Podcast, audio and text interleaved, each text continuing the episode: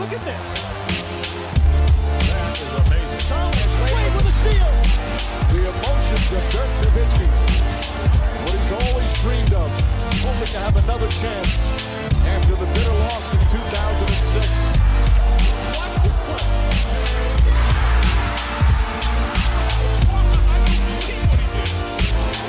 That is amazing. Hallo und willkommen zu Gutnext, dem deutschen Basketball-Podcast im Internet. Mein Name ist André Vogt, Und mein Name ist Moritz Wagner. live aus der Bubble. Vorher natürlich dann on demand, aber jetzt im Moment ist es halt live. Ja, ähm, lass mich mit der Frage anfangen, die ich den, den Frauen hier im Haus jeden Abend so um die Zeit hier abends so stelle. Wie war dein Tag heute? ja, äh, ich habe heute mit Coach ein bisschen gequatscht, ähm, gejoked darüber, weil das ist krass, man hat, man hat ja immer diese an verschiedenen Trainingsslots. Ähm, und wenn man früh Training hat, also wir hatten heute um 10 Training, dann ist man um 12 halt fertig. Wenn sich um seinen Körper kümmert, dann macht man, packt man noch eine Stunde rauf, dann sind wir bei 1 Uhr und dann ist man fertig mit dem Tag so. Ähm, und jetzt liege ich im Bett, weißt du? Also, also es ist echt es ist ein bisschen weird manchmal, weil also hier gibt es zwar einen Pool, man kann auch golfen gehen und vielleicht gehe ich nachher ein bisschen fischen, aber ähm, man macht nicht so viel außer Basketball spielen, was eigentlich auch gar nicht so schlimm ist, für einige für junge Spieler wie mich, find, persönlich. Finde ich, ziemlich- finde ich ziemlich cool. Ähm, und ja, macht eigentlich großen Spaß. Auf der anderen Seite kann ich mir vorstellen, weil du ansprichst, ja, eine Stunde gemacht, dann aber fertig. Du kannst sicherlich nicht so viel Basketball momentan spielen, trainieren, dich damit in der Halle beschäftigen, als du das normalerweise könntest, oder? Es ist lustig, weil ehrlich gesagt haben die NBA einen sehr, sehr guten Job gemacht und ähm, theoretisch hätten wir, man hat einen drei Stunden Fenster Trainingkapazität als Team jeden Tag und dann gibt's, kann man sich noch für äh, Wurfzeiten anmelden nachts. Hm. Und das kann auch jeder Spieler machen und das ist auch echt geil. Ähm, das ist dann natürlich aber teamintern, teamintern immer die Frage, wie das geregelt ist, ob sie das einen lassen machen, machen lassen, weil ähm, wir sind bei uns so vorsichtig mit Verletzungen, ähm, weil das ja jetzt so abrupt wieder angefangen hat, dass wir uns meistens, dass wir das alles sehr kontrolliert haben sollen, wie viel Arbeit wir leisten quasi unser Körper und wie viel wir uns bewegen am Tag. Deswegen ähm, ist das meistens keine Option für uns, dann abends nochmal loszugehen. Aber ähm, wenn man es geniert anstellt, dann kann man den zweiten Bus nehmen anstatt den ersten und noch ein paar extra Würfe nehmen und solche Sachen. Aber solche Geschichten, solche Möglichkeiten gibt es immer. Also eigentlich ähm, gibt es ja alles, was man braucht. Wie, in welchem körperlichen Zustand bist du denn in die, in die Bubble gekommen? Ich hatte ja mit Franz vor auch schon mal zwei Wochen her den Podcast gemacht, der ein bisschen erzählt hat. Wir hatten auch schon mal gesprochen, wie es in, in DC war während des Lockdowns, aber ähm, du Ja. bist jetzt ja nur, glaube ich, keiner gewesen, der irgendwie von irgendeinem Hausmeister eine Highschool-Halle aufgeschlossen bekommen hat jeden Tag und da äh, zocken konnte. Also wie, wie viel, wie viel Prozent bist du jetzt? Ähm, ehrlich gesagt, überraschend gut. Also, ähm, die Wizards haben einen geilen Job gemacht, die Halle so früh wie möglich aufzuschließen. Hat zwar eine Weile gedauert, aber wir hatten eigentlich ziemlich früh eine Halle und dann haben wir auch echt coole Workouts gehabt, auch wenn die nur individuell waren, aber es war halt viel Rennen, es war halt viel Bewegung, dass man sozusagen sich nicht mehr im Körper, dass man nicht mehr so viel damit beschäftigt ist, zu hecheln, wenn man herkommt. Ähm, also hatten wir eigentlich echt ganz gute, taffe Workouts. Ähm, und natürlich mit, es ist immer was anderes, wenn man dann spielt. Das ist ja immer so. Ähm, deswegen, das war ganz gut, diese Wochen jetzt zu haben, auch diese Scrimmages, weil es ist schon was anderes, so vor, vor keinen Zuschauern zu spielen und einfach ein neues Environment, an das man sich gewöhnen muss. Und ich glaube, jetzt sind alle so ein bisschen angekommen, wissen, woran sie sind und jetzt kann es richtig losgehen. Sind denn diese Scrimmages eins zu eins vergleichen mit so einer normalen Preseason oder ist das schon ein bisschen was anderes, so vom Fitnesslevel und auch so vom, vom basketballerischen Niveau her?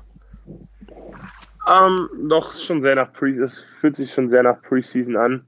Einfach mit dem Unterschied, dass du nicht travelst, also dass du mich nicht verreist, sondern ähm, aber Coaches versuchen Sachen aus, probieren rum mit ihren, äh, mit ihren, wie sagt man, mit ihren Minuten und ihren Subs, äh, Rotationen und all solche Sachen. Ähm, und das vierte Viertel ist meistens dann nicht mehr as competitive as die normalen Spiele. Ähm, das heißt, also es wird ein bisschen experimentiert, aber eigentlich, ähm, manche Spieler merkt man auch, dass sie das eher nutzen, um in Shape zu kommen, ähm, als um wirklich zu zocken. Ähm, es ist auch krass zu sehen, es gibt gewisse Spieler, die, die sind einfach so gut, die können sich das leisten, einfach zu, komplett zu coasten für, für drei Spiele und dann äh, morgen geht's richtig los, weißt du so. Also es ist schon echt abgefahren, so zu beobachten, während ich mich wirklich so, so, so locked in bin für ein Scrimmage, wie ich auch für Game 7 wäre, einfach nur damit ich irgendwie, weißt du, damit ich klarkomme und in den Rhythmus komme, so. Ähm, ist schon krass, also die Unterschiede so, so, so, so beobachten zu können. Ja, das ist, glaube ich, ein Punkt, den auch viele ein bisschen unterschätzen, weil, ich meine, klar, es kommt zu einem Punkt, wenn man einfach nur 5 gegen 5 im Pickup spielt oder Scrimmage, wo man irgendwie dann auch so drin ist und gewinnen will, dass das auch egal ist, ob da Zuschauer dabei sind oder nicht. Aber an den Punkt kommt man ja, also zumindest war es meine Erfahrung, mal relativ schwierig. Und es gibt Spiele, da kommst du relativ schnell rein und es gibt Spiele, da kommst du gar nicht rein. Was ja. bist du für ein Typ? Und wie geht dir das da jetzt in, in Orlando? Bist du dann direkt da oder musst du selber immer so sagen, Alter, schalt den Motor an, ist egal, ob jetzt hier keiner da ist, das ist ein richtiges Spiel? Ähm, nee, ich bin eher jemand, der viel Arbeit reinpacken muss, damit es dann letztendlich funktioniert. Und wenn es dann funktioniert, funktioniert es dann aber auch richtig. Also ich bin schon jemand, der auch mental, bevor er spielt, erstmal ein paar Wochen trainieren muss, damit es richtig funktioniert. Und dann auch, ich brauche, also diese Scrimmage waren jetzt extrem gut für mich, einfach nur um im Klaren zu sein, was ich machen muss, um erfolgreich zu sein, wie kann ich dem Team helfen und jetzt kann ich richtig anfangen zu zocken, weißt du. Also es ist, es ist eher mental als körperlich für mich, ähm, dass ich wirklich, der Amerikaner sagt, settle down, also so mich so ein bisschen entspannen kann in meiner Rolle und nicht in ein Spiel reingehe, ohne zu wissen, was passiert, sondern jetzt weiß ich genau, okay, das ist meine Rolle, das muss ich machen und das werde ich jetzt machen und dann gucken wir, wie das Spiel läuft. Aber ich bin eher jemand, der ein bisschen mehr Arbeit braucht. Ja, vor allem, ich glaube, es wird ja auch dann, wenn es dann wirklich losgeht, es wird ja nicht viel anders sein. Klar, ich meine, hinter euch, hinter den Bänken, da wird, glaube ich, dann ja, wenn andere Sachen, dann Fans werden ja, glaube ich, da dann drauf projiziert an die Geschichte. Ich weiß nicht, ob es auch noch audiomäßig was anderes geben wird, aber ich glaube, diese Scrimmage sind doch echt eine gute Gelegenheit, wo ich schon gesagt habe, zu wissen, okay, das kommt auf mich zu und darauf muss ich mental die eine oder andere Einstellung halt ändern, um halt dann da zu sein. Aber glaubst du denn, oder siehst du das bei dir euch im Team, dass da Jungs das eben nicht so gut hinbekommen, wo man oft dann als Teammate mal hingehen muss und sagen muss, Alter, jetzt komm Junge, hier, ne, hier kriegst du den Push, ist egal, ob jemand da ist oder nicht. Das ist eine gute Frage. Also das, ist, das Interessante ist, dass es halt keine Normalität ist und nichts Generelles, sondern so was komplett Neues für alle.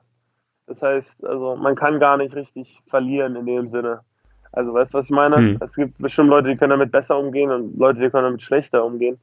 Ähm, aber es ist halt so, wie es ist. Ähm, und für uns ist, glaube ich, ganz wichtig, wir sind ein sehr, sehr junges Team und ich glaube für uns, wir haben jetzt alle drei Scrimmage verloren, aber wenn man, für uns ist, wir müssen uns bewusst sein, dass, also, es ist jetzt nicht wie eine 82-Spielsaison, wo man die ersten zwei Monate mal chillt und so ein bisschen cruist und guckt, wie es läuft und dann so ein Gefühl kriegt fürs Team, sondern ich meine, wir spielen jetzt gegen Phoenix und dann Brooklyn und ähm, die ersten zwei Spiele sind extrem wichtig für uns und wir müssen jetzt mal gewinnen. Also wir, mhm. und so müssen wir halt auch spielen. Wir haben zwei Spieler, wir sind ein extrem junges Team. Wir haben nur zwei Spieler, die älter als 23 sind. Das muss man sich mal vorstellen. Ähm, und für uns ist das enorm wichtig, dass mit welcher Mentalität wir ins Spiel reingehen, ähm, damit wir hier nicht hier sind, um einfach nur sechs Wochen in Orlando im Resort zu chillen, sondern wir sind ja auch hier, um zu zocken. Das heißt, ähm, ja, das ist so ein bisschen, muss unsere Mentalität sein jetzt in zwei Tagen.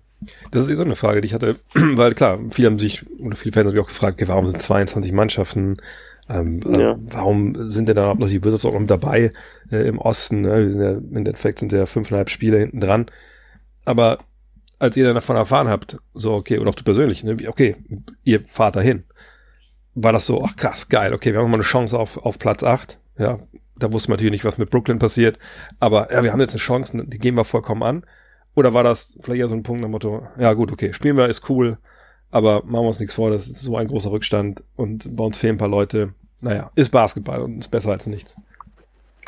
Naja, also was man ja vergisst ist, und ich liebe ja Leute, wenn die Leute, die noch kein einziges NBA-Spiel in ihrem Leben geredet haben, gespielt haben und dann schon immer wissen, wie es läuft, ähm, und dann sagen, vielleicht hörst du den Sarkasmus, also ich liebe es nicht, wenn Leute dann sagen, ähm, ja, die haben keine Chance und warum sind 22 Teams da? Ähm, der Modus ist ja, dass wir nur auf vier Spiele rankommen müssen. Das heißt, wir haben acht genau. Spiele, um anderthalb Spiele aufzuholen. Das heißt, der Modus tut uns einen enormen Gefallen. Und also würde ich jetzt einfach mal so aus meiner Naivität kaufen wollen. Und ich glaube, das ist alles andere als unmöglich für uns, das aufzuholen. Gerade in einem Setting, wo keiner so richtig weiß, was los ist und was passieren kann. Ähm, also ich glaube, der Modus ist, ist, gut für uns. Und wir sind so eine junge Truppe, wir haben keinen Spieler, wo man sagt, okay, also jetzt guckt ihr mal unser, guckt ihr mal unser Scoring an und dann sagt man mal ein Gameplan. Also wir haben jetzt keinen Spieler, wo du sagst, okay, da ist unser Gameplan gegen ausgerichtet, sondern es kann jeder mal explodieren oder es können alle gleich viel scoren. Also wird extrem interessant. Wir müssen halt das Team sein, was richtig Bock hat. Ansonsten ähm, ist es halt mit einem jungen Team, wie wir es sind, echt keine, wird es nicht spaßig. Aber ich sag's again, also für uns, ich, ich bin jetzt in meinem zweiten Jahr in der NBA. Letztes Jahr habe ich die Playoffs nicht geschafft. Und das hat mich gewohnt, es hat keinen Spaß gemacht. Ich möchte unbedingt in die Playoffs, auch wenn es anders ist, aber ich möchte zurück auf meine Karriere blicken und sagen, ich war, sagen wir, ich war 15 Jahre in der NBA gespielt, davon möchte ich eine gewisse Anzahl in den Playoffs verbracht haben und nicht einer von diesen Spielern sein, der, weißt du, im April zu Hause mhm. war. Ähm, und deswegen nehme ich das hier schon sehr, sehr ernst. Trotzdem natürlich schade, dass vor allem natürlich Bradley Beal jetzt dann im Endeffekt fehlt. Ähm, ja, natürlich, ja. War das, war das für euch als Mannschaft auch, ich meine, ein Schock wahrscheinlich nicht, das war ja alles noch weit bevor es losging. Ja, davon haben wir gesagt, der wäre jetzt nicht dabei.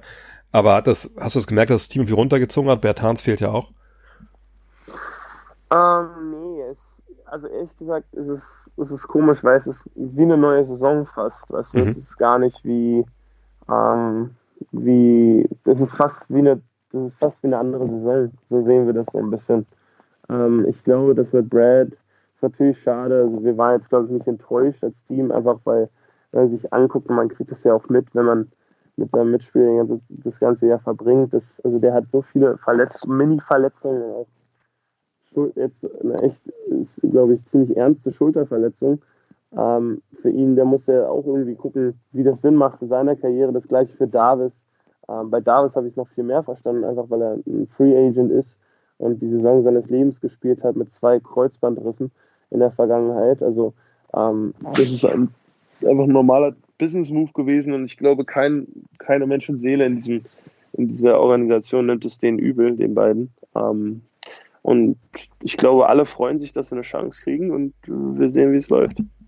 Ja, lassen wir uns weg vom Sport, lass ein bisschen so in die, mal in die Bubble reinschauen, denn das ist ja schon eine Geschichte, die, klar, ich meine, wir hatten es jetzt in, bei BBL in, in München, aber es war ja eine, eine ganz andere Geschichte. Ein Hotel, ja. die zehn Mannschaften, drei Wochen, das war ja alles eine Geschichte, die auch überschaubar war. Ihr seid natürlich jetzt in der, äh, ich weiß nicht, Wide World of Sports von ESPN, was ja Disney gehört, ja. ähm, in, in Orlando und äh, man hat natürlich eine Menge schon gesehen, was so in der, in der Bubble passiert. Aber nimm uns mal mit, du kommst da an, checkst ins Hotel ein. Ähm, war das normal, wie man sich's vorstellt? Ähm, musst du auf dem Zimmer bleiben? Erzähl mal so die, die ersten paar, paar Stunden, Tage, die du verbracht hast. Ja, es, es, es war komisch, weil es war das erste Mal, dass sich das Team so zusammen getroffen hat, war ähm, ein Flugzeug, weißt du? Also wir, ich hatte die ganzen, wir hatten die ganzen Spieler, man sieht sich nicht so richtig, weil man darf ja nur alleine in die Halle so mhm. oder zu viert und jeder darf an seinem Korb, aber es war das erste Mal, dass alle zusammengekommen sind, so am Flugzeug und dann fährt man da so hin und wer, fliegt man hin und man hat keine Ahnung, was jetzt auf einen zukommt. Also ich habe alles gepackt, was ich irgendwie in den Koffer gepackt habe, äh, passt hat, einfach weil ich nicht wusste, was, was passiert so. Ähm, und dann sind wir angekommen, hatten dann 15 bis 20-minütiges Meeting, unseren ersten Corona-Test. Ähm, hat die NBA echt, muss ich echt sagen, echt alles relativ smooth gemacht. Und dann bist, musstest du erstmal anderthalb Tage auf dem Zimmer verbringen, zwei Tage, anderthalb Tage. Und da haben die Wizards wieder mal, also wirklich bin ich echt impressed gewesen diesen Sommer jetzt, wie sie uns ähm, zeitlich ähm, beisammen gehalten haben und durch Zoom-Calls auch mit Krafttrainings und so irgendwie zusammengebracht haben. Und da haben wir unseren freien Tag zu Hause, wo wir eingesperrt waren im Zimmer, dann halt ähm, so ein Krafttraining gemacht, was echt, was echt gut war ähm, so über Zoom alle zusammen und dann Yoga abends, damit wir, damit wir nicht komplett, damit unsere Körper nicht komplett einschlafen. Ähm, und ich habe meine letzte Schulhausaufgabe äh, gemacht, bevor ich dann mich mental komplett aufs Basketball konzentrieren kann. Und ja, seitdem sind wir dann raus. Man, man das Essen wurde immer abgeliefert zu einer bestimmten Zeit ähm, vor der Tür. Das war eigentlich ganz, das war eigentlich ganz lustig. Ähm, also es war halt, das, das Witzige ist, muss man echt sagen, dass keiner so richtig, man kann sich an keinen le, le, le, ähm, wenden, weil es ist für alle neu. Es ist jetzt nicht so, dass ich mal im Bett frage, wie machst denn du das jetzt in der Bubble? Weißt du, was ich meine? Wie Ja. es sonst immer so ist. Weil ein Bett hat es auch noch nie gemacht. Also, ja, Mahimi war auch noch nie in der Bubble, so, weißt du, ich meine? Das heißt, es ist für alle irgendwie neu. Coach Brooks hat keine Ahnung, was er hier macht. wir, wir, wir gucken mal, wie es läuft. Ähm, das ist so das, das, das, das Lustigste an der ganzen Geschichte. Hattest du denn, hast du ein Zimmer mit, mit Balkon oder hast du einfach nur Fenster? Ja, ich habe, Alter, ich dachte ja als erstes, dass wir echt äh, ins Klo greifen mit den Hotels, weil wir die lowest geranktes Team sind. Aber unser Hotel, ich war jetzt auch in den anderen beiden, ähm, ist eigentlich ganz nice, wenn ich ganz ehrlich bin. Wir haben einen Balkon, ich habe einen Balkon, Stark. Blick aufs Pool. Die, die Phoenix Suns haben hier gerade, machen gerade so kleine Cold Tubs neben dem Pool. Jetzt gerade as I speak. Ähm, ich habe einen Baum hier äh, mit schönen Blümchen im Baum. Also es ist, es unterschätzt. Es hört sich jetzt vielleicht lustig an, aber das war mir wichtig, dass ich ein bisschen Natur habe und ein paar Grillen. Die Grillen ähm, singen hier den ganzen Tag in meinem Zimmer. Also und das Wetter ist super. Also ich kann abends mal ähm, ja, was, was auch immer, ein Buch lesen auf dem Balkon oder was trinken, was auch immer. Ähm, und ein bisschen chillen, ein bisschen raus. Also das Zimmer ist echt ganz chillig. Das ist echt gut getroffen. Ich hatte das bei Marie Gülich gesehen, die ja mit den Sparks unterwegs ist und die hat irgendwie, die hatte auch ein Zimmer, aber ohne Balkon, mit Fenster zum Pool. Aber irgendwie hat, Ja. war bei ihr, glaube ich, ein Test nicht ganz, also ich weiß nicht warum, also irgendwie war der wohl, musste normal machen und dann war die halt, glaube ich, zwei Tage länger in Quarantäne und hat dann immer durchs Fenster am Pool halt das Team gesehen, wie sie schon trainiert haben und so und musste dann Ja, auf dem genau. Zimmer hocken. Das ist natürlich dann, dann echt, Ja, du echt lachst, du bitter. lachst, das ist hier auch so was schon passiert öfter, dass einige Spieler vergessen haben zu testen. Ja. Und ich jinx mich hoffentlich hier selber nicht, aber ich habe auch schon nachts um, weil ich beim Zocken, äh, am Computer, weil ich hier Playstation habe ich gezockt und um 10.45 Uhr nachts ist mir eingefallen, oh, ich war heute noch gar nicht testen und hast noch nie so schnell Moritz rennen sehen, Alter. Das glaubst du, aber war ich ganz fix unten. Ah, okay, das ist eine gute, gut, dass du das sagst, weil das war auch eine, eine Sache, die ich mir so gedacht hatte, weil klar, man hat es ja gelesen, dass Ja. äh, Paul, Paul Millsap war ja einer, der, der den Test verpasst hatte und Singles auch und ich dachte mir so, okay, ja, weil ich dachte mir, wahrscheinlich werden die als Team, wenn sie sich sie zum Training gehen, kriegen sie mal das Ding in den Rachen und gut ist, aber es ist wahrscheinlich, wie du es erklärst, ist es die Aufgabe von jedem selbst, jeden Tag seinen Test abzuholen. Ja, ja, genau. Also es ist halt ein Raum, der in dem Hotel dann ist. Es ist ein kontrollierter Raum und da sind vier Testingstationen mit, keine Ahnung, 15 Leuten drin und das geht relativ fix. Also du bist noch nicht mal, es dauert keine fünf Minuten in dem Zimmer, aber Hm. und du hast halt immer eine Stunde pro Tag designated für ihr Team. Und der Trainer, also dein Athletic Trainer, schreibt dir das halt dann immer in deine, oder wie jedes Team das halt selber macht, keine Ahnung. Und er schreibt dir, das ist dein Window zum Testen. Und normalerweise passt es auch immer so, dass du dann vom Training gerade kommst und dann kannst du gleich testen gehen. Und das ist dann von Hotel zu Hotel unterschiedlich, glaube ich.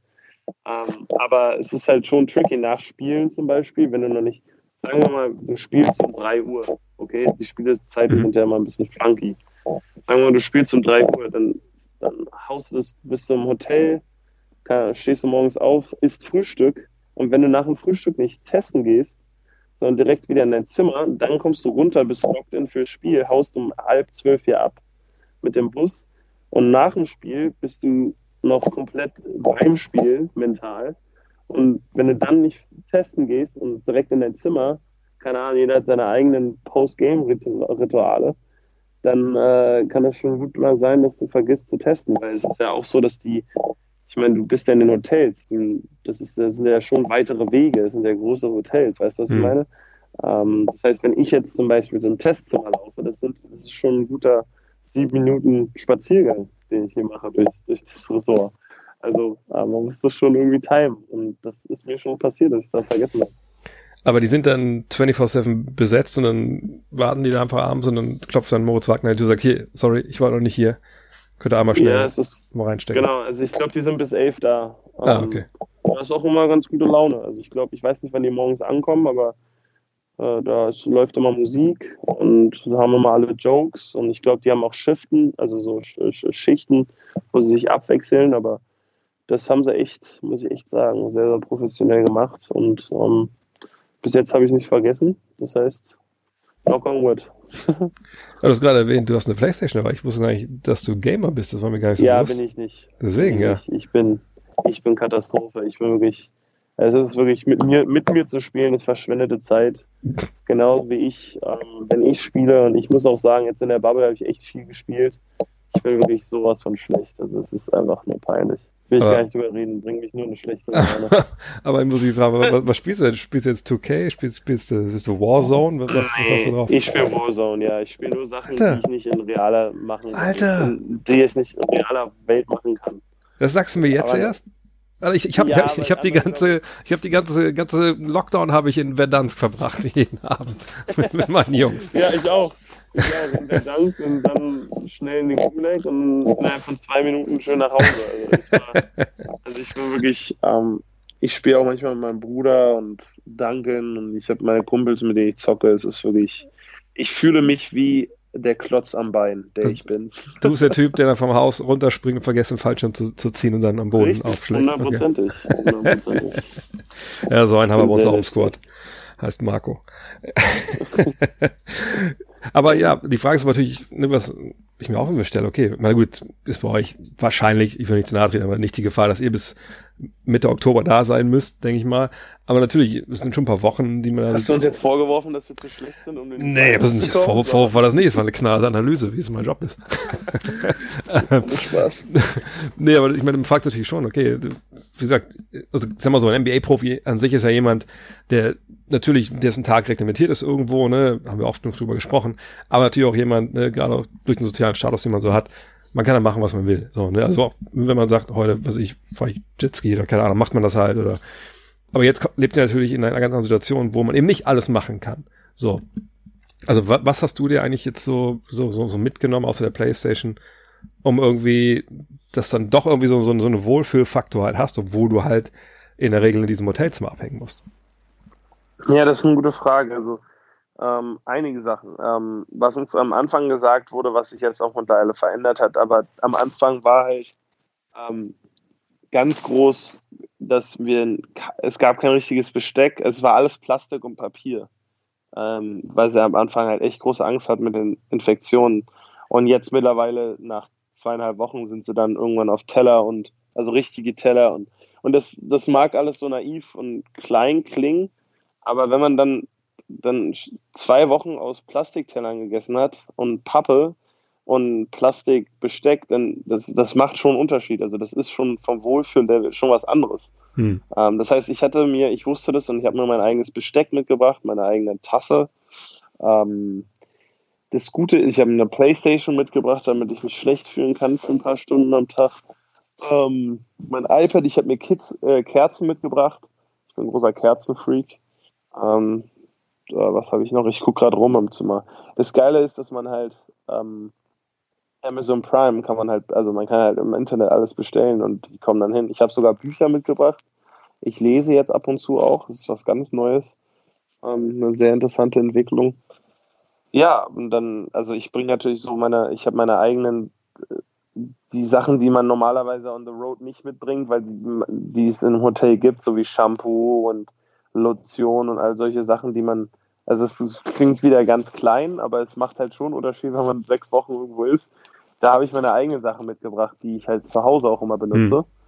Ähm, und dann habe ich mir über Amazon Prime, weil der Kaffee Katastrophe war und ich Kaffee sehr gern mache, habe ich mir äh, meine, meine eigenen Whole Beans und äh, meine kleine Mini-Espresso-Maschine besorgt.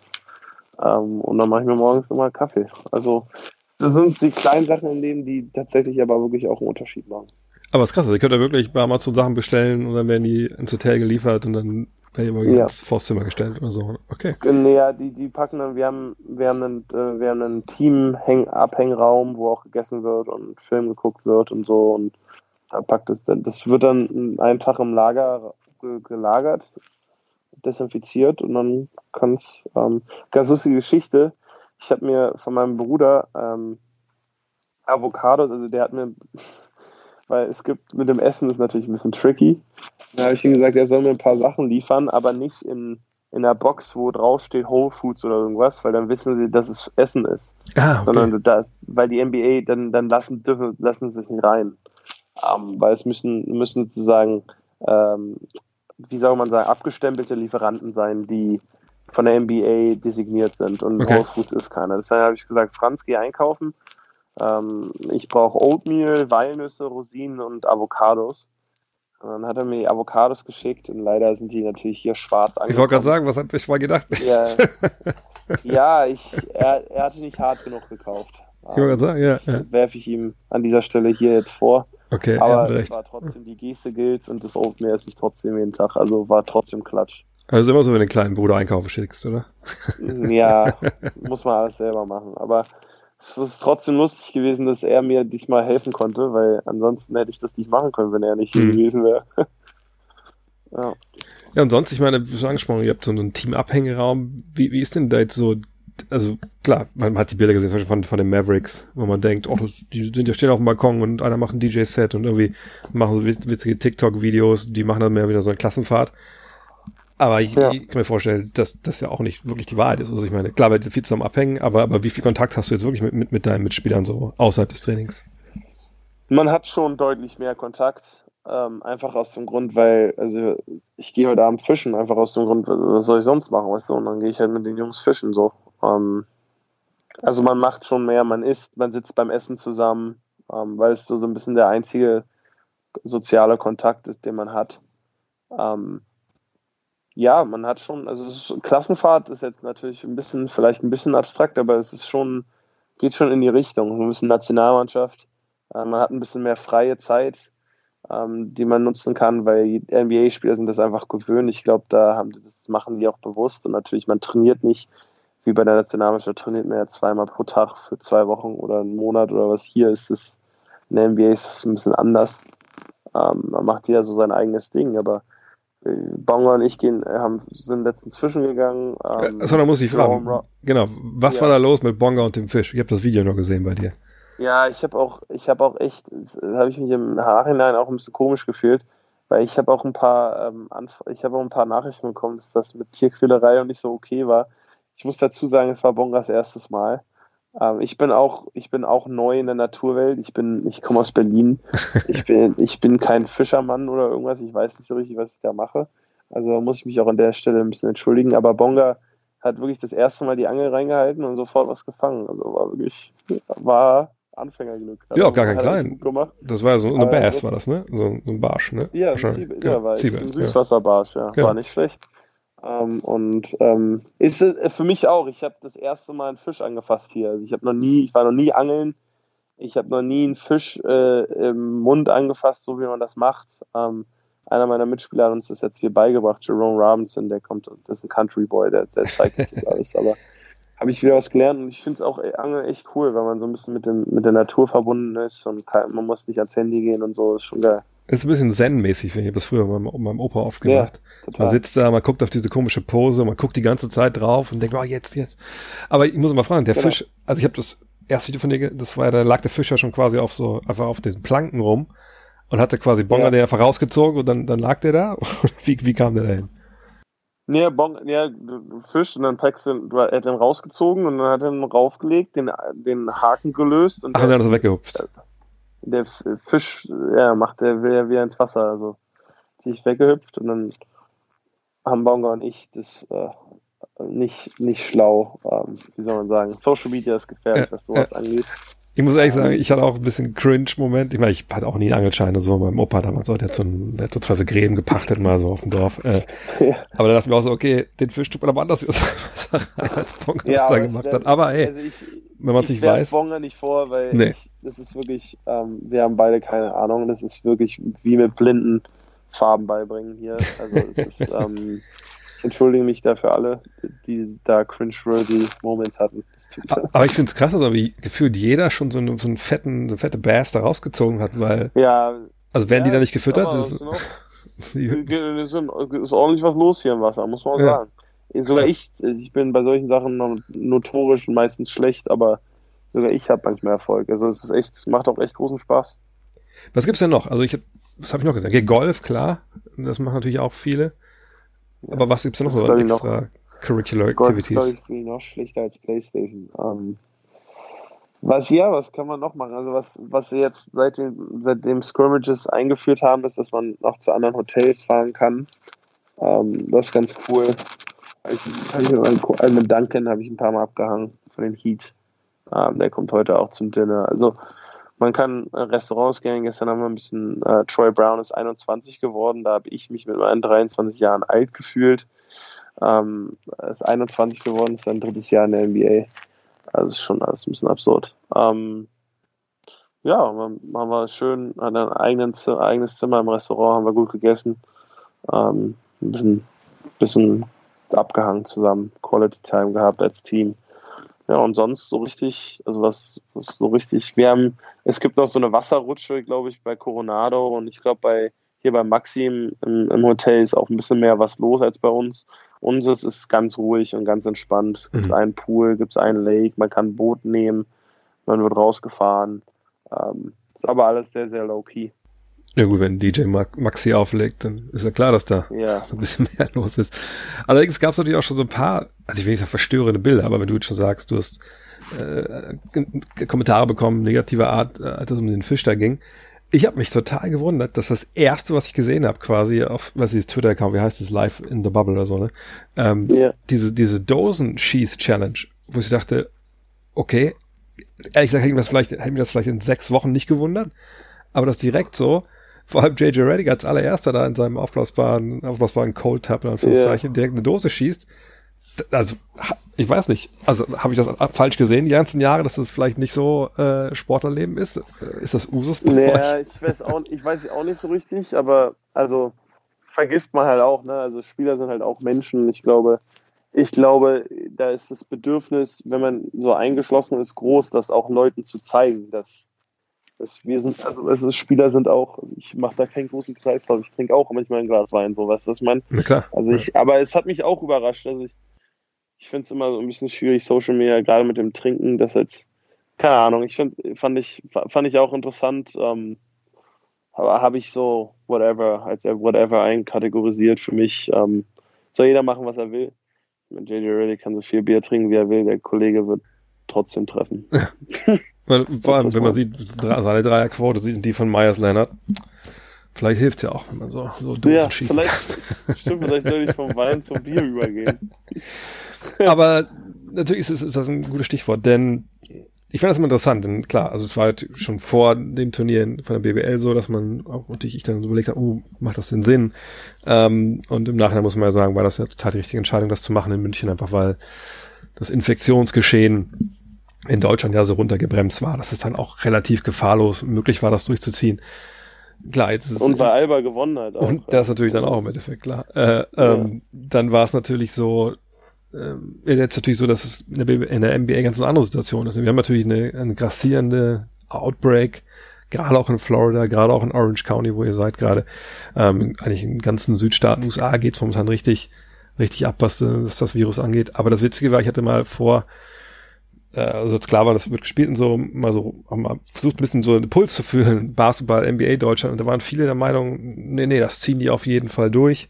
Ähm, und ich hatte bis ein, dass manche dachten, okay, was außerhalb der Bubble passiert, ist total egal. Wenn es kaputt geht, geht es nur kaputt, wenn in der Bubble irgendwas passiert. Wie, hast, wie habt ihr vielleicht aus Mannschaft das ein bisschen diskutiert, als es dann losging? Ähm, Gab es da ähnliche Gedanken? Dachte man sich, ah, das, das, wir sind so gut in Händen, das wird funktionieren? Also, oder wie, wie, wie geht's dir auch jetzt mit der ganzen Geschichte? Bist du sicher, dass es bis zum Ende hält, diese Bubble? Ähm, sehr gute Frage. Also, wir haben viel drüber geredet. Ähm, und ich muss ganz ehrlich sagen, ich glaube, ich, glaub, ich habe das schon mal irgendwo gesagt. Ich, ich wollte am Anfang nicht spielen, einfach aus dem, ich hatte, ich war emotional auch irgendwie mir sehr, sehr unsicher oder bin ich mir ehrlich gesagt immer noch, wenn ich mir Amerika angucke und ähm, einfach dieses inkonstante, wie soll ich sagen, ähm, dagegen ankämpfen, was man ja in Deutschland ganz, eigentlich ganz anders gesehen hat. Ähm, und hier in den Staaten ist es ja echt, echt, irgendwie schade und auch echt komisch irgendwie zu beobachten, gerade wenn man Teil davon ist. Ähm, ich wollte nicht, ich, also ich fand es komisch, den Gedanken zu haben, dass ich jetzt jeden Tag getestet werde, wenn andere Leute irgendwie nicht mal einen Test kriegen können. Ähm, solche Gedanken hatte ich, weißt du, was ich meine? Habe ich mich irgendwie komisch mitgefühlt. Ich ich wollte nicht spielen, weil ich, ich hatte Angst auch. Ich wusste, ich weiß nicht, was der, was der Virus ist, was, was da mit mir passiert. Ich nach der ersten Woche Quarantäne hatte ich irgendwie Schiss, einen Fuß draußen zu setzen in die frische Luft. So. Ähm, das war jetzt im März, aber trotzdem, also ich weiß noch genau, wie komisch ich mich gefühlt habe. Ähm, ja, also ich, wir haben viele Konversationen gehabt. Wir haben einen Doktor mit der MBA hier, der mir das wirklich ein besseres Gefühl gegeben hat. Ähm, auch über den Virus ein bisschen gelernt habe, dadurch, dass halt jeder getestet wird. Sag mal, ich kürze mal ab. Ich, ich bin mir eigentlich ziemlich sicher, dass diese Sache hier äh, durchgezogen wird. Mhm. Meine größte Sorge war, und die habe ich auch öffentlich gefragt, ich, ich habe so gefragt, Digga, was passiert denn jetzt, wenn es nur, es muss ja nur ein positiver Test sein. Mhm. Sag, es passiert ein positiver Test drüben im Coronado Hotel. Und dann weiß ich ja, weil theoretisch war der ja nur in Kontakt mit Leuten in der Bubble und das, der Virus fliegt ja nicht in der Luft rum, dann weiß ich ja, dass der Virus irgendwo herkommt. So. Hm. Wenn ich das aber nicht rausfinde, wie soll ich mich sicher fühlen? Wie soll ich mit gegen ein anderes Team spielen, wenn ich überhaupt nicht weiß, ob der Virus da ist oder nicht? Und wie kriegen wir hin, dass das irgendwie gestoppt wird? Mhm. Und dann hat mir der Doktor erklärt, das ist eine sehr, sehr gute Frage und darüber machen wir uns auch Sorgen. Aber das, die Logik ist, und es scheint so zu sein, dass der Virus, alle, der braucht 24 Stunden, um sich erstmal positiv zu zeigen, ja. um groß genug zu werden in dem Körper, um sich zu zeigen. Ist jetzt, entschuldige mein limitiertes medizinisches Vokabular. Und dann nochmal, und 48 Stunden, um überhaupt andere zu infizieren. Das heißt, wenn man jeden Tag getestet wird und genau. positiv aufzeigt, kann man gar keinen infiziert haben. Basic, das ist die Logik, mhm. die dahinter steckt. Und als ich das gehört habe, dann habe ich mich schon extrem wohl, also doll wohler gefühlt. Ähm, einfach aus dem Grund, weil, okay, der, ein Doktor erklärt mir das, also irgendjemand muss ich vertrauen.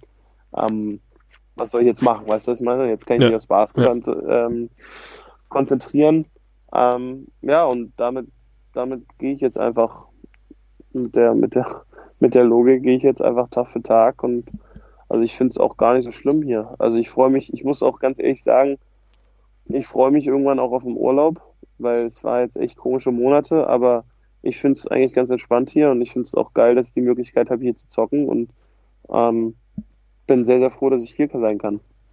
Das war der Punkt, den ich, ich hatte mit, mit Per Günther quasi dann so vor der Bubble auch einen Podcast gemacht, wo er auch meinte, ja gut, das Gute ist ja, und die wurden jetzt nicht jeden Tag getestet, ähm, weil sie ja abgeschirmt waren und dann war das aber auch okay.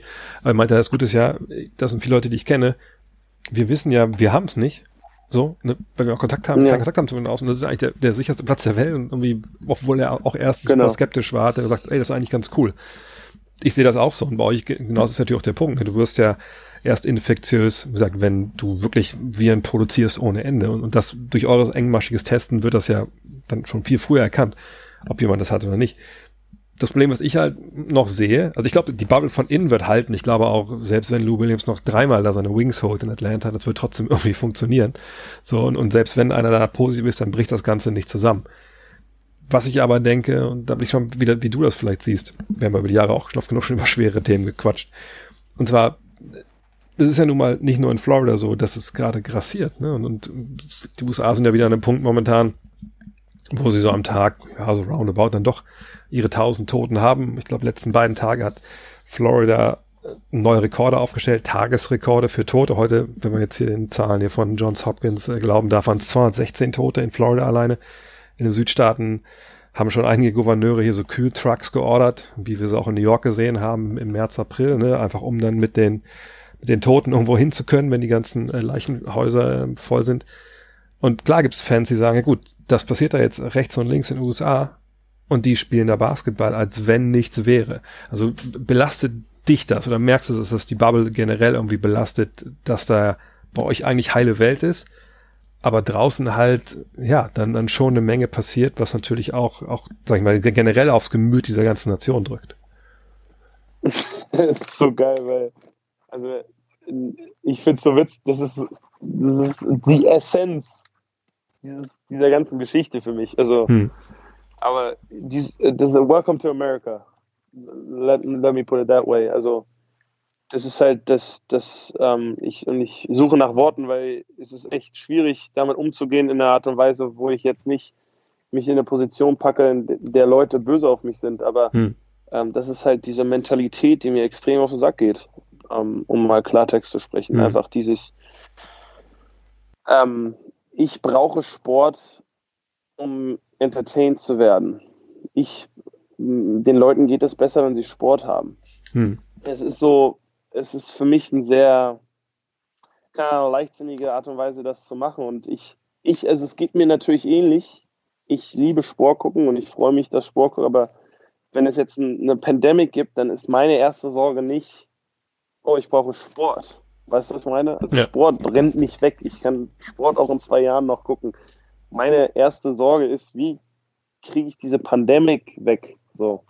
Und das ist halt dieses typische amerikanische, wo ähm, auch mit der Racial Justice Geschichte ich echt ähm, mir Gedanken gemacht habe. Es ist ja, man redet bei der Racial Justice Geschichte geht es genau um diese Leute, die, die halt was anderes wollen, die es nicht mehr können, Fox oder CNN zu gucken und diese ganzen äh, ungerechte Sachen, die, die passiert in Amerika, wo Klartext gesprochen wird im Fernsehen, das wollen sie nicht mehr sehen, weil es, es unangenehm ist anstatt Jason wird, wollen, wollen wir Sport gucken, weil es natürlich Spaß macht und das ist cool. Und wenn du jetzt einen Sportler fragst, willst du spielen? Natürlich sagt er ja, weil das ist alles, was er macht. Das ist, das ist, was er kann, das ist, worin er gut ist. Also das ist natürlich, du kannst es nicht einen NBA-Player-Spieler fragen und sagen, ja, gib uns jetzt mal eine sachliche, neutrale Meinung, ähm, inwiefern du spielen willst und ob das gut ist, ja oder nein, weil der, weiß, ich will jetzt nicht sagen, der kann nichts anderes, aber das ist seine, das ist sein, das ist sein, ähm, wie sagt man, das ist, was er tut. Der spielt Basketball. Natürlich sagt er ja. Natürlich sage ich ja, ich will spielen. Das ist ja unfair, mich in die Situation zu packen. Ähm, aber was du gesagt hast, diese reflektierte Frage zu stellen, macht das überhaupt Sinn jetzt in der Situation? die wird leider nicht gestellt, sondern es geht darum, das Geld wieder reinzupacken. Und ähm, da mag ich jetzt wie ein Kritiker klingen, aber es ist halt so, wie es ist. Und ich bin wahrscheinlich auch Teil dieser ganzen Geschichte, weil ich auch spiele, um bezahlt zu werden. Und ich bin halt noch ein junger Spieler. Ich kann es mir nicht leisten, in dieser Liga zu sagen, okay, ich, ganz ehrlich, ich brauche das Geld nicht und ich, für mich ist halt jedes Spiel wichtig, um besser zu werden, um auch einen Namen in dieser Liga zu machen für die Zukunft. Das heißt, leider kann ich das nicht so reflektiert ähm, von außen betrachten. Aber es ist, was du gesagt hast, trifft äh, also vielleicht rede ich jetzt auch, gibt es wieder diese typische Moritz, wo ich verschiedene Zweige gehe und tausend Gedanken habe. Aber äh, das trifft so ein bisschen das, das Hauptproblem dieser ganzen Geschichte. Ja, für mich. Für mich trifft es auch, weil ich meine, ich fahre morgen Abend wieder nach, nach München zu The Zone. Wir machen ich mache direkt das erste Spiel dann ähm, von, von Donnerstag auf Freitag. Und natürlich frage ich mich halt auch, ey, kannst du da sitzen? Ich meine, ich sag, mich betrifft es in dem Sinne jetzt nicht die Leute, die ich in den USA kenne, denen geht's gut oder die sind schon lange ausgereist.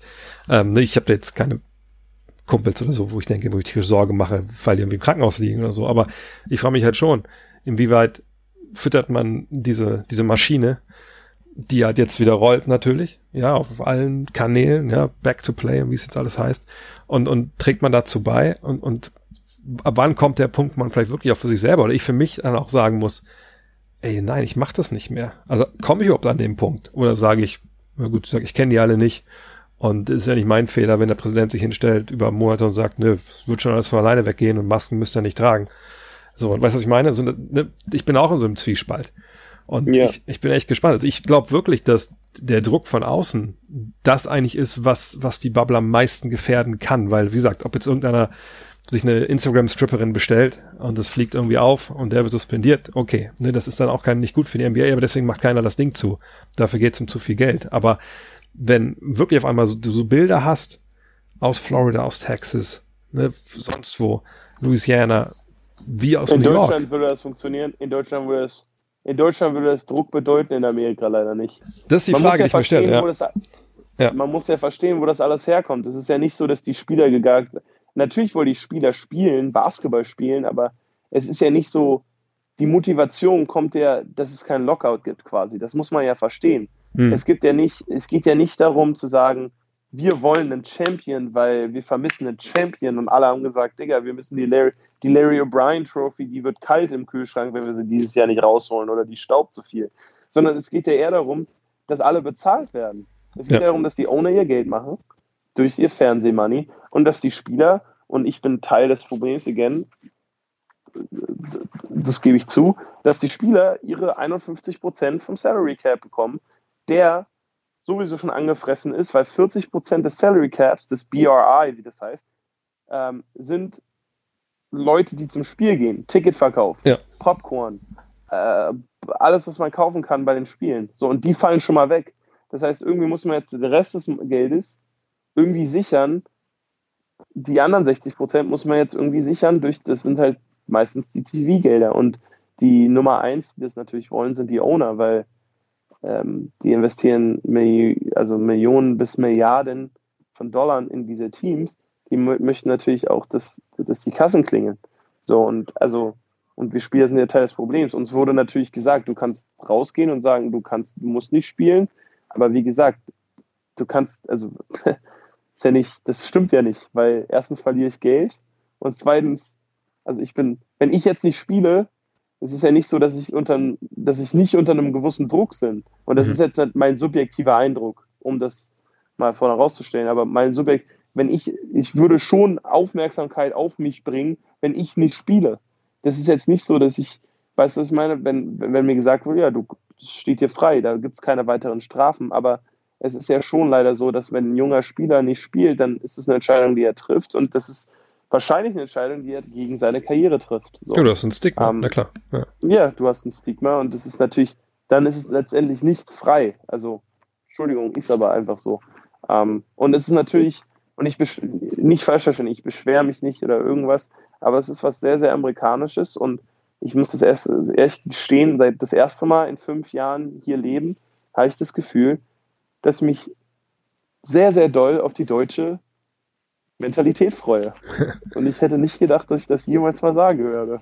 Ja, ich sag mal so, wenn ich mit der Bahn gefahren bin, letzten, war Mal in Ulm, da war ich noch aber schon mal in München, da, da denke ich manchmal, okay, so weit sind wir auch nicht mehr weg von den USA, aber du hast natürlich vollkommen recht. Also nicht für jeden Idioten, der die Maske unter der Nase trägt, weil er denkt, er ist so ein krasser Revoluzer, der sich gegen alles stellt, was von oben kommt. Gibt es natürlich in den USA ja. ganz andere Kollegen, die das zu einem krassen Kulturkampf erhoben haben. Und für jeden Attila Hildmann, ja. den wir hier haben, gibt es da wahrscheinlich 100 Leute, die Politik. auch, genau, das die in der Politik, Politik noch einen Job haben, genau, ja. Wie kommen wir jetzt, obwohl wir waren schon bei so einem schweren Thema, den lass ich das nächste schwere, schwere Thema daherhauen, weil du hast schon angesprochen.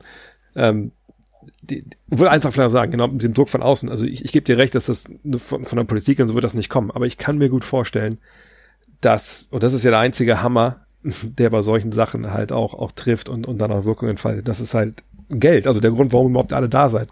Und ich, ich kann mir halt vorstellen, dass ähm, es könnte eine, eine alternierende Zeit, einen alternierenden Zeitstrahl geben, wo das passiert, dass auf einmal ne, es einfach wirklich katastrophale Zustände, Bilder gibt wieder aus dem Süden, wo sich dann, was ich, liberalere Medien wie New York Times so sagen, Alter, warum spielen wir überhaupt? Warum werden die Tests dafür verschwendet, dass die da Basketball spielen können?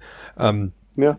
Und dass dann vielleicht wirklich darüber halt dann Druck entsteht auf Sponsoren und so und die dann anfangen, Druck auf die Liga zu machen. Und das ist der einzige Weg, glaube ich, wie es zusammenbrechen kann. Aber du hast eine Sache angesprochen, die, die auch sehr wichtig ist und die auch jetzt wieder akut wird, eben genau, wenn die ersten Spiele kommen. Das ist natürlich Black Lives Matter. Ähm, ich weiß nicht, ob es jeder gesehen hat. Du warst sehr aktiv.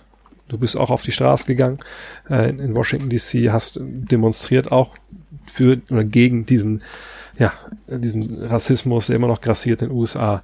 Ähm, jetzt war die Frage natürlich, bevor die richtigen Spiele anfangen, in, in Anführungszeichen, was wird für Proteste geben? Was, was wird die Liga erlauben? Weil äh, eigentlich dürfte er nicht knien wegen der, während der Hymne. Wie Warum gehst du dann? Also, ja, es gibt eigentlich, also als wir mit Mahmoud Abdul Rauf war, ähm, gibt es eigentlich so eine Regel, dass es das eigentlich nicht erlaubt ist, dass man eigentlich da stehen muss und passt schon. Interessant, wusste ich nicht. Ähm, die NFL hat zum Beispiel so eine Regel nicht. Ähm, aber natürlich, die NFL. Ich sag mal so, ich freue mich aufs Regelbrechen. Ne? ich wollte gerade sagen, also hast du für dich schon eine Entscheidung getroffen, was du machen willst? Kannst du darüber sprechen, was wir auch als Team machen wollt? Ähm, ja, also ich, ja, ich, also ich glaube, es ist schon eine ziemlich, ähm, ich glaube, da gab es eine ziemlich direkte Kommunikation zwischen den Teams und ich glaube, das sehen auch alle ein, also es sind auch, es ist geme gemeinsames Konsensus, dass, dass ich glaube, alle was zusammen machen. Ich glaube, dass meist das Powerfulste ist, ähm, das, Kraft, das kräftigste Statement zusammen. Ähm, und was das genau ist, werden wir morgen sehen. Ähm, ich glaube, es ist ganz gut, dass die Lakers und die Clippers das erste Spiel sind, einfach weil das wird jeder gucken und hm. die größten Superstars sind in dem Spiel vorhanden. Ähm, und die werden den Ton angeben, aber ich sag mal so weit, dass es definitiv auch in unser, innerhalb unseres Teams und auch zwischen den Teams direkte Kommunikation darüber gab, was wir machen. Und ähm, ähm, ich persönlich, also bin da, was das angeht, sehr, sehr passioniert in dem Sinne, dass ich das gerne auch möchte, Teil dieses, dieses Ganzen sein will und gleichzeitig ist es nicht, es ist halt immer schwierig, diese Balance zu finden. Ähm, ich bin sehr, sehr passioniert darüber und leidenschaftlich dabei ähm, und gleichzeitig möchte ich nicht ähm, das Gefühl bei irgendjemandem äh, schaffen, dass es ich es um mich selber mache. Also hm. es geht nicht um Moritz hier in dem Sinne, weißt du? Ja. Und das ist und das ist eine große Challenge und mit der ähm, habe ich mich in den letzten Monaten öfter auseinandergesetzt und für mich einfach einen eigenen Weg gefunden, wie ich mit der ganzen Geschichte ausgehe und Instagram-Post ist cool und so und das glaube ich muss jeder auch machen ähm, auf seine Art und Weise, aber das ist halt und ich das das ist auch gleich nochmal ein Punkt, den ich anspreche, aber das ist halt das eine so. Und das, ich glaube, das wirklich Wichtige ist, dann auch Konzentration zu halten. Für mich als, als Ausländer ist es ganz wichtig, so mich zu bilden. Also ich, ich weiß viel zu wenig über amerikanische Geschichte ähm, und wie das alles damals war mit dem Präsidenten und wie ich schon sagte, ich lese jetzt auf einmal Bücher, was ich noch nie gemacht habe in meinem Leben. Ähm, und auf, auf einmal lese ich, weil, weil mich das sehr, sehr interessiert und da channel ich so ein bisschen meine Leidenschaft durch. Ähm, hab Gespräche mit, mit meinen Freunden, ähm, die Rassismus täglich erleben und so und bin neugierig, was das angeht und ähm, versuche, weil ich, ich glaube, dass die George Floyd-Geschichte, wenn wir schon drüber sprechen, ich glaube, die George, das verstehen viele Leute, glaube ich, nicht oder missverstehen das. Es geht ja, natürlich geht es um Poliz Polizeibrutalität. Und das ist ein großes Problem. Allerdings ist das, für mich ist das die Kirsche auf der Torte. Also das ist das, was man sieht. Das ist das, was die. Media hm. auffängt. Das ist das, worüber alle reden. Aber das ist eigentlich letztendlich nur das, das ähm, Resultat eines viel größeren Problems. Und das ist dieses systematische, rassistische Umfeld, in dem wir leben. Und gerade in den Staaten, aber auch in Deutschland. Was für mich sehr, sehr interessant ist, weil ich in beiden Welten so ein bisschen lebe. Und gerade in den amerikanischen ist es sehr, sehr verwurzelt. Und jeder weiße Mensch hat eine gewisse Verantwortung, sich damit auseinanderzusetzen und sich damit auseinanderzusetzen, wie er sich selber verhält und mit diesem systematischen System umgeht und dafür leider auch Teil des Systems ist. Ähm, und ich, ich finde es sehr interessant, wie es weiße Leute immer wieder schaffen, sich in die Opferrolle zu packen. Also ja. sobald das Thema Rassismus aufkommt, geht's, ist es entweder was Politisches oder es, man, ich verspüre immer eine sehr, sehr hohe Sensibilität, auch bei mir selber, aber ich vor allen Dingen, also ich verspüre das auch bei anderen, wie eine hohe Sensibilität mit dem Thema von, was rassistisch, wie kannst du es wagen? So, ich bin nicht rassistisch, ich habe schwarze Freunde, ich habe mein jahrelang, hm. Weißt du, was ich meine? Und ja ja, wenn du, okay, wenn du schwarze Freunde hast und die dir lieb sind, wie kannst du denn sowas nicht sehen? Also wie kannst du dich damit nicht beschäftigen? Das sind so die Fragen. Und ähm, ich habe eine, eine, eine, Tasche Cloud von der Pointer von den Mystics, ähm, die jetzt nicht spielt wegen Racial mhm. Injustice. Ja. Ähm, die war auf CNN, ich habe mir das Interview angeguckt und sie hat das sehr schön gesagt. Es geht Black Lives Matter aufs, aufs Parkett packen bei NBA-Spielen. Das ist geil ich packe jetzt Vote auf meinen, auf meinen, auf meinen Rücken, ja, ja. Mit, dem Trikot. Das ist geil. Das ist echt, das ist cool, dass die NBA das macht. Die T-Shirts Black Lives Matter ist super. Protestieren gehen ist super. Das sind alles die kleinen Krümel. Das ist, das sind die kleinen Dinge. Black Lives Matter Boulevard in, in, in DC. Das mhm. ist toll, das so zu, oder Plaza oder wie auch immer. Ja, ja. Das ist cool, aber das ist, das, das ist nicht der Kuchen. Das ist nicht, wofür wir kämpfen oder wofür gekämpft werden muss sondern das sind das sind die Extras, das ist nur, um Awareness zu zeigen und man darf daran nicht sich verlieren. Und ich glaube, viele Leute machen das, die gehen, oh, das ist jetzt cool und dann waren wir, wir hatten einen schwarzen Präsidenten, es gibt keinen Rassismus. Hm. Leider ist das ähm, nicht der Fall und ich, ähm, da darf man sich nicht, ja, man muss immer weiter, was das angeht, immer weiter sich, wie sagt man, studieren. Ich kann kein Deutsch mehr sprechen. Belehren, man muss mit Leuten drüber sprechen, auch wenn es unangenehm ist ähm, und Fragen stellen, gerade wenn man keine Ahnung hat. Und ich gebe zu, ich habe keine Ahnung und ich habe viele Konversationen gefragt, äh, äh, Konversationen versucht herzustellen mit meinen Freunden, um, was das angeht, besser zu werden. Ja, das Ding ist einfach, ich glaube, eine Sache, wir hatten ja auch hier den, den also hier in Deutschland ein Thema, sogar in der Basketball-Bubble war es natürlich kurz vor dem Turnier in München, als hier der Chef der ähm, BBL die, diesen, diese unsägliche Aussage getroffen hat, als es auch darum ging, was würde die BBL machen, wenn ne, in München für Black Lives Matter es Protestaktionen geben würde. Genau gleich, was ihr jetzt plant, was mit der Liga abgesprochen ist und wo man zusammenarbeitet, der damals gesagt hat, ja, ne, das können wir auf gar keinen Fall, ne, da haben wir ganz klar Regeln, das, das gibt's nicht so, ne? Und ähm, sich dann auch noch, noch mehr und mehr da um Kopf und Kragen geredet hat. Aber das Hauptproblem, in Anführungszeichen, finde ich immer noch, genau wie du sagst, ne, viele, die aussehen wie wir, die machen dann einmal hier Blackout Tuesday hieß es ja, glaube ich, mit, ne, und posten yeah. dann einen schwarzen Bildschirm auf Instagram und retweeten vielleicht noch zwei äh, Zitate, die sie irgendwo finden von, von Martin Luther King oder sonst wem. Aber sie machen es halt nicht zu ihrem eigenen Problem. Weißt du, was ich meine? Also ja. ne, klar, weil es ist auch nicht unser Problem. Es gibt keinen Rassismus gegen Weiße ähm, in, in Deutschland ja. und auch nicht in den USA.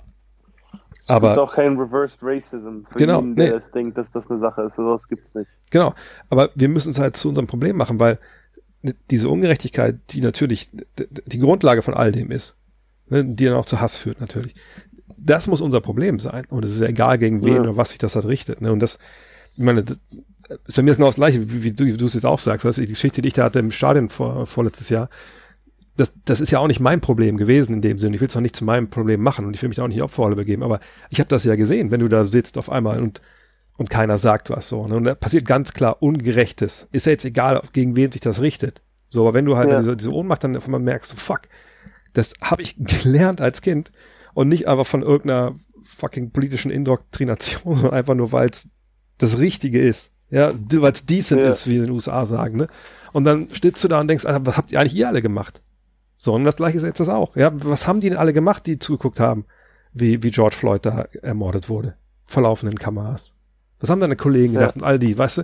Nicht mal irgendwie, einfach mal dazwischen zu gehen und sagen, was reicht jetzt? Weißt du, das sind halt so die Sachen, die einen, glaube ich, so ohnmächtig und auch so wütend machen und auch wütend machen müssen. Und ich verstehe halt noch nicht, warum es viele einfach nicht wütend macht. Und äh, ich, ich, eine Sache, die ich dazu noch sagen möchte, ich finde es, und ich finde es immer wieder interessant, was ich mit der Balance meine. Hm. Ähm, ich finde das Blackout Tuesday ein sehr gutes Beispiel, weil ähm, es ist, ich, was du gesagt hast, ist genau richtig. Das, das kann, ein schwarzes Bild posten, dabei kann es nicht bleiben. Allerdings finde ich es auch ganz wichtig zu sagen, dass man sagt, ich mache ich es auf meine Art und Weise. Also ich für mich habe gesagt, okay, ich muss mehr darüber lernen. Ich, ich habe keine Ahnung, wie es damals war mit dem äh, mit, mit, Sklaven und wie die amerikanische His Historie. Ich habe keinen Blassen. Ich war, ich hasse Geschichte. Ich habe keinen Blassen. Ich, ich lehre mich und ich gebe mir Mühe, das zu lernen. Ich bin mir auch nicht sicher gewesen, dass Rassismus in Deutschland, dass das ein großes Ding ist, weil ich, ich habe in Deutschland immer das Gefühl gehabt, es gab viel größere Probleme, die weniger besprochen werden. Aber ich, ich bin schlauer geworden in den letzten keinen Monaten und habe durch Konvention. So, das sind so meine Sachen, die mich beschäftigt haben, wie ich es gemacht habe. Ich habe für mich die Entscheidung getroffen, zu protestieren. Ich finde es ganz wichtig und Leute gehen wieder, das ist auch ähnlich mit der Kneeling-Geschichte, gehen wieder darauf ein, anstatt gegen das Problem zu Act, Act, Activist zu sein, sind sie gegen die Methoden von anderen Aktivisten. Also ja, sind ja. sozusagen geben sich Mühe, andere Leute zu kritisieren, ähm, wie sie es machen. Und da finde ich das, diesen, das schwarze Bild auf Instagram sehr, sehr, weil es so simpel ist. Für mich, natürlich, ich bin mir bewusst, das kann, dabei kann es nicht bleiben. Aber wenn ich jetzt nichts anderes Besseres zu tun habe, als all meinen Freunden, die ein schwarzes Foto gepostet haben, zu sagen, dass das bitte nicht das Letzte ist und what the fuck are you doing, dann bin ich das Problem.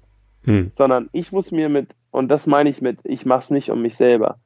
Es geht nicht um mich, sondern ich muss rausfinden, ich bin das Problem. Was, was, was kann ich besser machen, um dieses systematische Problem zu lösen? Und was für Konvention kann ich halten?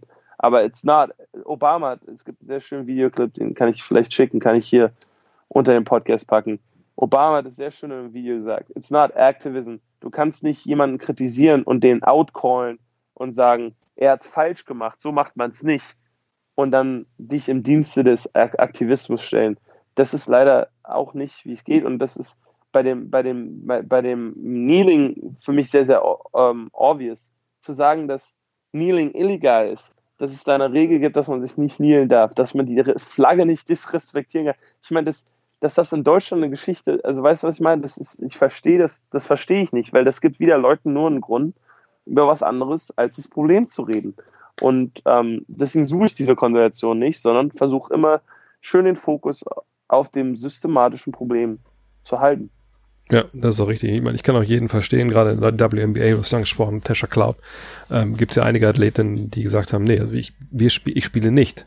Ich gehe nicht in die Bubble. Ja. Nicht, weil ich unbedingt Angst habe, davor Covid-19 zu bekommen, sondern weil ich sage, nein, ich möchte dafür arbeiten, dass wir jetzt, wo dieses Thema ja auch so hoch aufgehängt ist, wahrscheinlich so hoch wie noch nie seit den 60er Jahren, ähm, dass wir da jetzt Fortschritte machen. Das, da muss ich sagen, kann man auch nur applaudieren, weil das natürlich auch äh, Sportlerinnen sind, die, die weitaus weniger verdienen als der normale NBA-Profi und die das natürlich wollte ich nämlich gerade auch sagen. Genau, die ist ganz anders auf. Genau. Ja.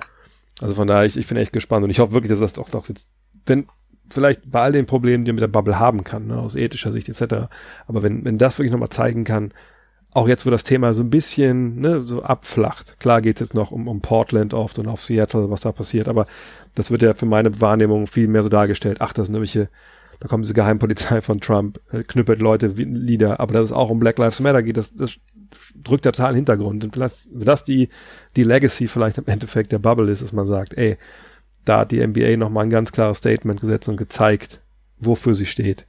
Und auch, auch, auch mit aller Deutlichkeit und allen Sachen, die dann vielleicht kommen zum Trotz, ne? Wenn da vielleicht dann auch mal Sponsoren oder Fans sagen, nee, das gucke ich mir nicht mehr an, weil da knien Leute, dann muss man sagen, da hat sich vielleicht doch gelohnt, dass man das so durchgezogen hat. Ja, na, dann guckst du halt nicht an. Selber schuld. Boah, jetzt müssen wir trotzdem ja. noch irgendwie, noch wie, noch wie einen anderen Rauschmeister finden aus dem Podcast. so. wir, wir hatten schon ein paar darke Podcasts auch mit, mit Trump und was nicht alles. Aber wir müssen schon mal irgendwie irgendein Thema noch finden, was, äh, was war jetzt, äh, bisschen bessere Laune bringt. Ja, wo die Leute sich ja Wäre das nicht abgestiegen? Wäre das nicht abgestiegen? Hast, hast du das auf Fox, Fox Sports halt, glaube ich, die, äh, Ich habe hab das zweite Spiel gesehen. War jetzt nicht schön mit anzugucken, aber hat gereicht. Das erste auch nicht. Ich, ich hätte das echt nur so nebenbei nee. laufen, weil auch nee. da, ich habe halt. Relegation 0-0 ist wirklich nicht schön, aber was soll's. Und dann ein Eigentor. Es geht ums Herz. So, ey, ja. so auf, der VfL hat es auch, habe ich Hängenwürgen zweimal geschafft. Ich weiß, wie du dich gefühlt hast. Vor allem, ich saß hier, wie jeden Abend habe ich dann halt, an den beiden Abenden auch, war ich in Verdansk unterwegs und habe halt echt nur so nebenbei auf dem iPad das Laufen gehabt, nur so ein Ohr immer frei vom Headset und dann ja. ist ja auch nichts passiert, aber ich so, okay, da steht wohl immer noch 0-0. Ich höre nicht, dass es lauter wird. Aber hey, noch, im Wechsel noch ein anderer Nordverein in dem VfL in der Bundesliga ist da auch, auch jetzt nicht so, so schlimm. Sehr, sehr gut. Wann, wann kommt's denn, wann geht's denn für dich zurück nach Deutschland? Ist das schon geplant? Also, so wie du es ähm, planen kannst. Ja, also, ja, ich würde mal sagen, ich gebe mir gut 72 Stunden, nachdem das Ding hier vorbei ist, äh, bevor ich in Deutschland lande. Also ich habe, ich, ich muss wirklich das erste Jahr in meinem Leben, wo ich sage, I'm ready to get the fuck out of here. Ähm, muss ich echt sagen. Ich hm. habe, ähm, wie ähnlich wie du es gesagt hast, ähm, ich bin da auch, was das angeht, sehr direkt jetzt gerade, weil einfach, also wie Per gesagt hat, also wenn in Amerika, dann jetzt hier, weil das ist wahrscheinlich der sicherste Ort in den Staaten, was dem Covid angeht und dann direkt nach Hause, einfach weil ich mich da besser fühle, was, was die ganze Geschichte angeht und ist natürlich auch mit anders mit Testing und so, ähm, aber ich, ich habe allgemein das Gefühl, dass die Zahlen da, also ist ja nicht zu vergleichen mit was, was nee. für eine Freakshow hier abgeht. Und ähm, natürlich auch schön Familie zu sehen. Und ich war dieses Jahr noch nicht in Deutschland und das ist natürlich, natürlich auch super, aber ich glaube, ich fahre dann irgendwann auch mal in Urlaub. Ähm, und ähm, ich war lange nicht mehr im Urlaub und ich glaube, dieses Jahr äh, ruft nach einem Urlaub und ähm, danach gucken wir mal, wie das ist mit der nächsten Saison und vielleicht trainiere ich sogar in Berlin, solange ich kann. Ähm, wir werden schauen, aber da denke ich jetzt nicht zu weit. Ich freue mich auf jeden Fall noch auf zu Hause. Aber wie gesagt, das klingt immer so komisch, wenn er sagt, oh, ich freue mich so krass auf zu Hause, dass, dass er unbedingt da jetzt hin will. Ich, ich, ich, ich finde es cool hier und ich freue mich sehr auf die Spiele. Ähm, und ich glaube, dass das echt eine sehr, sehr wertvolle Erfahrung sein kann für uns. Ich verstehe voll, was du meinst. Und sind wir auch mal ehrlich, wenn, wenn ein Jahr danach schreit, dass man zwischendurch mal den Kopf frei kriegt, ein bisschen Urlaub machen kann, dann ist es genau. wahrscheinlich 2020. In diesem Sinne, Moritz, ja. dann wünsche ich dir ja, eine tolle Zeit in der Bubble. Ja, stay safe. Ähm, wenn du ein paar Tipps brauchst in der Warzone, sag Bescheid. Kann jemand Game Attack geben, ist ja Crossplay. Und ansonsten sehen wir uns dann vielleicht in Berlin mit Maske. Das wäre doch was. Das wäre doch schön. Mach's gut. Danke,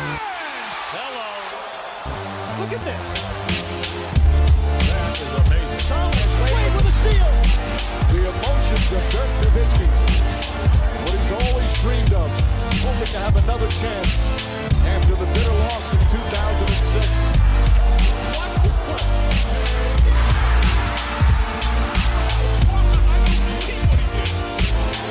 That is amazing.